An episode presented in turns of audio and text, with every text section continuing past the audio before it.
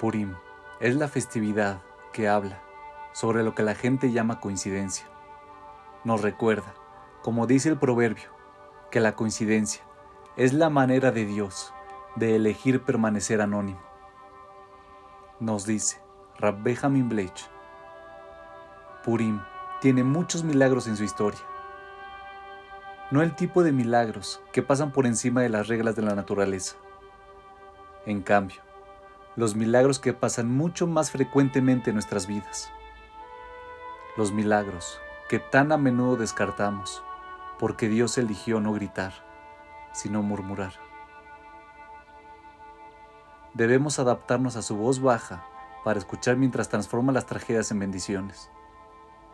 Y es por eso que la festividad de Purim, con su mensaje de milagros silenciosos, como coincidencia, sobrevivirá a todas las otras festividades en el calendario judío.